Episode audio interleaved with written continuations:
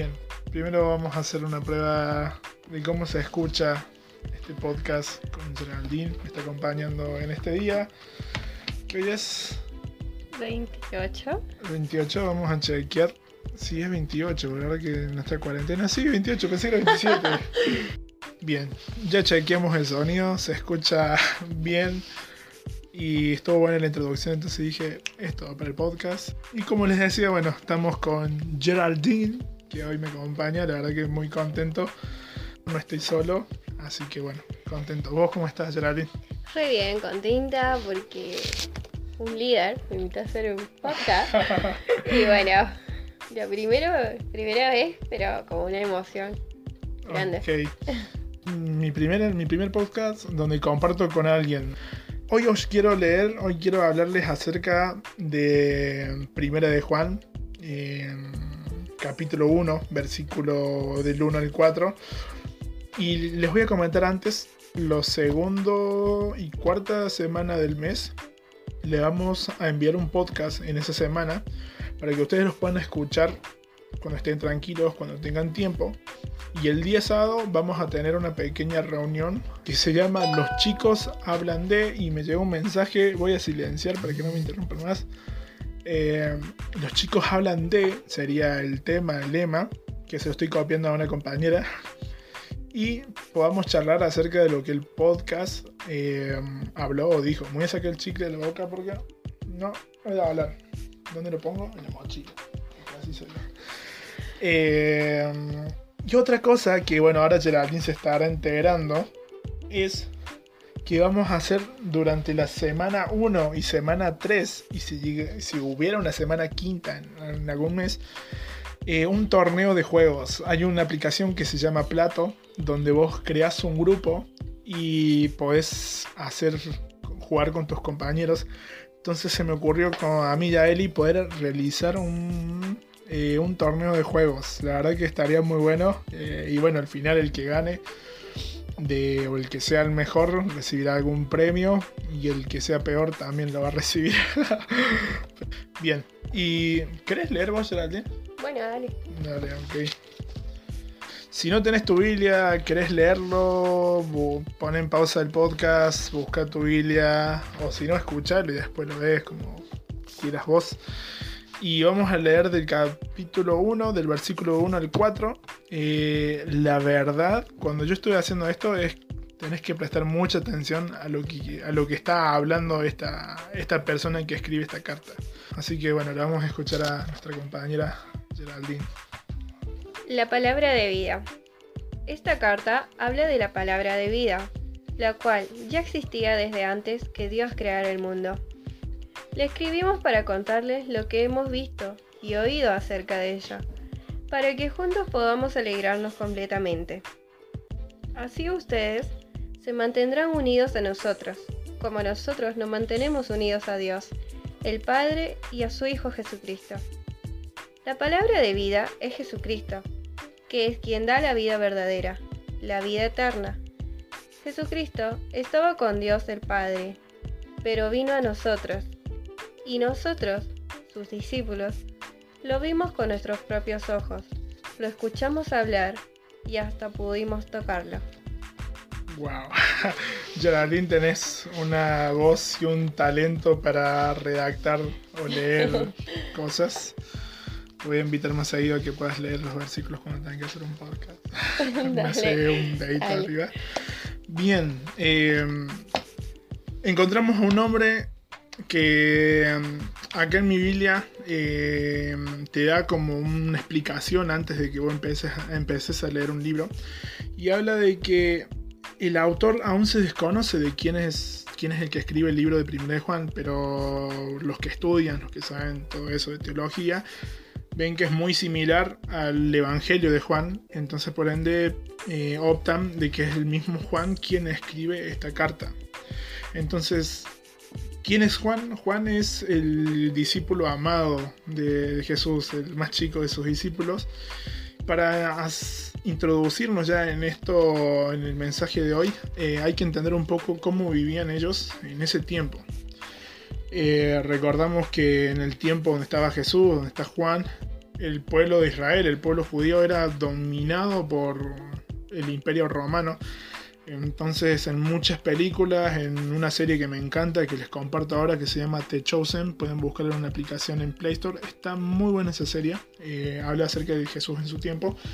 Y he visto cómo en esas películas eh, o en esa serie, cómo los romanos maltratan al pueblo judío. O sea, no les importa nada, maltratan. Respetan a lo mejor un poco, sí, su, el tema de religión con Dios eh, todo eso, pero en sí maltratan mucho a los, a los judíos, eh, le ponen impuestos en donde los judíos tenían que pagar obviamente y entonces vivían una vida como que muy sobre lo justo.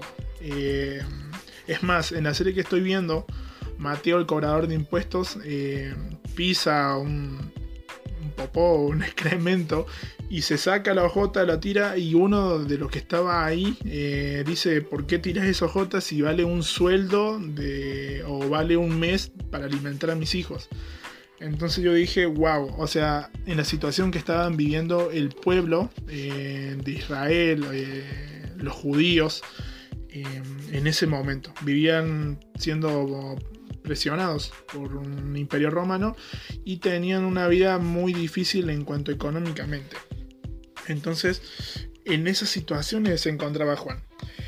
Y la carta arranca diciendo, tiene como título eh, la palabra de vida. Y arranca diciendo, esta, esta carta habla de la palabra de vida, la cual ya existía de antes de que Dios creara el mundo. Estamos hablando de Jesús.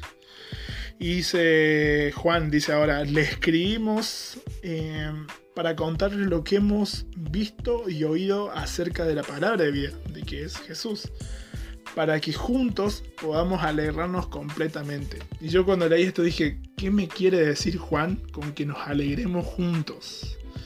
Eh, le hice esta pregunta a Geraldine, y Geraldine eh, con una carita no sé, y yo también la carita mía de no sé al principio, pero cuando me empecé a estudiar, empecé a indagar, descubrí todo esto, de que en la situación que vivían los judíos o el pueblo de, Dios, eh, no era muy lindo, que digamos, y lo que hacía Jesús era contrarrestar todo eso. Más allá de la opresión de los romanos, también estaban los fariseos, los escribas, los religiosos, que también encima a la gente que cometía errores o se portaban mal, eh, estaba el fariseísmo para sentenciarlos a muerte, a juicio, para condenarlos. Y Jesús vino a dar alegría a ese lugar. Eh, Jesús en toda su sabiduría, en todo su amor, en su toda misericordia, eh, venía a dar luz, a dar felicidad a esta gente que vivía oprimida. Vino a darle luz a un hombre que se llamaba Mateo, justamente el cobrador de impuestos, donde tenía mucha riqueza, porque era cobrador de impuestos, pero era odiado por su pueblo, por trabajar con los romanos y Jesús no le importó eso, sino que lo llamó y lo hizo parte de, sus amigos, siendo un Jesús que no juzgaba, sino que amaba, no importaba tu condición social, si tenías mucha plata, si tenías poca plata, si eras popular o no eras popular. Llama a un Pedro, a un Andrés, en donde se encontraban en bancarrota y tenían que pescar. Eh, a un Juan también, siendo tan chico. Jesús llamaba a todos. Sin importar cómo estabas, Jesús te llamaba. Y Jesús hacía milagros, sanaba paralíticos, sanaba leprosos, ciegos, eh, perdonaba pecados. Entonces encontramos un Jesús que era luz en un mundo de oscuridad, donde no había mucho amor, que digamos. Y esto nos lleva a nosotros a cómo estamos hoy en esta situación de la, de la pandemia del coronavirus. Eh, a lo mejor no sé ustedes, pero bueno, en, semanas de, la pandemia mi situación ha sido en parte muy confrontadora por el hecho de, de estar un poco ausente en mi comunión con Dios y en partes muy profundas donde Dios me hablaba y de cómo en esa ausencia me llevaba a estar estresado a lo mejor, de mal humor, pero sin encontrarle sentido a las cosas. hasta que, bueno, el pastor, nuestro querido pastor José Bravino, eh, en uno de los domingos dijo que eh, habló del estrés y me di cuenta que había disfrazado todos esos malos sentimientos en que estaba aburrido. También el miedo que por ahí nos, nos da eh, a lo mejor pasar mucho tiempo, que la cuarentena se extenga, se extienda mucho tiempo más. Pero bueno, de a poquito, de poquito todo se está yendo. Y eso representa lo que viene a ser Jesús en, esta pandemia, en todo esto que es nuevo para nosotros, es darnos eh, una palabra diferente que a lo mejor vemos en el noticiero. Y Jesús representa eso, una esperanza, vida, luz. Eh, a lo mejor no sé cómo estás con tu familia, si te llevas bien, si te llevas de los, pelos. En mi casa andamos bien, después nos agarramos de los pelos. Eh, pero seguramente en otros lugares se llevarán más que mal o más que bien. Pero en fin, eso. Jesús representa luz en, nuestra vida y más en este momento de lo que es la pandemia. Después sigue hablando Juan en, en el libro de Juan, y dice, así ustedes se mantendrán unidos a nosotros, como nosotros nos mantenemos unidos al Padre y a su Hijo Jesucristo.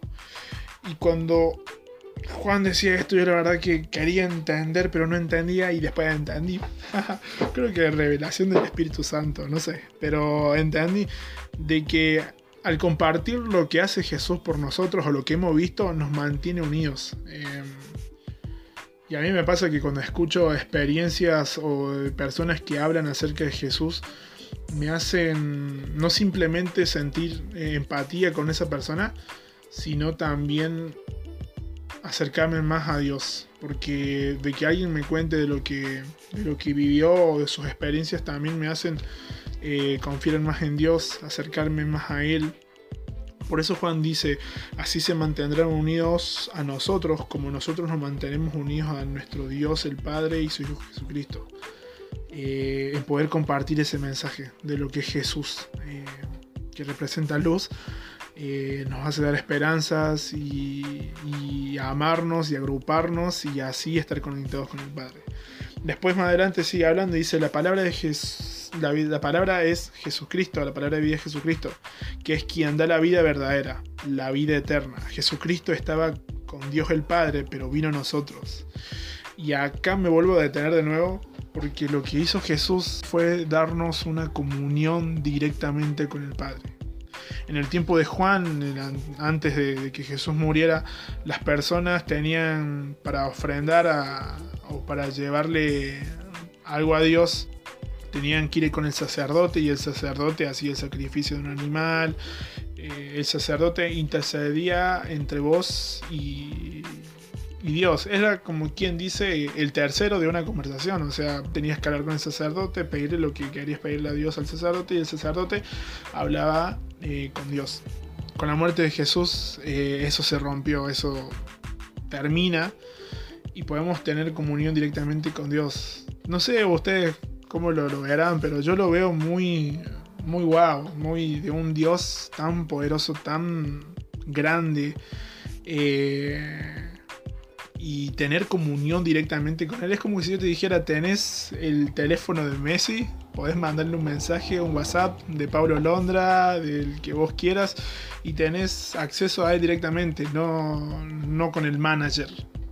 Con Dios es lo mismo, pero bueno, muchas veces eh, no entendemos eso, pero me encanta esto de lo que Jesús hizo, porque más allá de que somos salvos y redimidos, tenemos comunión con el más grande de, todos, de todo lo que ha existido, de lo que existió y de lo que va a seguir existiendo. Eh, por eso dice, la palabra de vida es Jesucristo que da la vida verdadera, la vida eterna. Jesucristo estaba con Dios el Padre, pero vino a nosotros. Y nosotros, sus discípulos, lo vimos con nuestros propios ojos, lo escuchamos hablar y hasta pudimos tocarlo. Esto es el mensaje de hoy. Jesús representa luz en un mundo de oscuridad y Jesús se mueve cuando nosotros eh, estamos dispuestos a amar. Jesús es luz, eh, compartilo y que puedas darle lugar a, Jesús a que pueda ser tu luz en esta pandemia, en, tu crisis de, tarea que te mandan el colegio, los profesores, eh, que sea tu tranquilidad, tu gozo. Así que este es el mensaje de hoy. ¿Qué te pareció, Geraldine? ¿Te gustó? ¿Pudiste escu- entendiste algo? Sí, eh, me gustó. Y sobre todo donde te dice que la palabra de vida es Jesús. Y te da a entender eso al principio, apenas lees, ¿viste? Sí. Y como que, Costaba. sí, como estaba, pero estaba fácil Claro, al final. Al final sí. Sí. Cuando alguien, cuando alguien lo habla o te lo explica es mucho más fácil. Bueno, casi 20 minutos del podcast. Perdónenme, no me maten. Queremos hacerlo lo más corto posible. Y bueno, hoy se nos pasó de mano. Pero la próxima vamos a estar haciéndolo lo corto más posible. Y. Te esperamos, espero que escuchen todo este Ay, podcast. nada, está enchufada hoy. Y si quieren más, chicos, díganos y nosotros nos vamos a poner las pilas, vamos a juntar más y vamos a ver qué es lo que podemos hacer y así entretenernos ustedes con todo esto. Y la verdad que nos encanta porque tipo como que debatimos y Charlamos. o sea, charlamos sí, un buen lindo. rato nosotros. Muy lindo. Bueno, nos despedimos acá Spencer Chávez y Geraldine Rocío Geraldine Corralán. Cuídense, adiós. Adiós.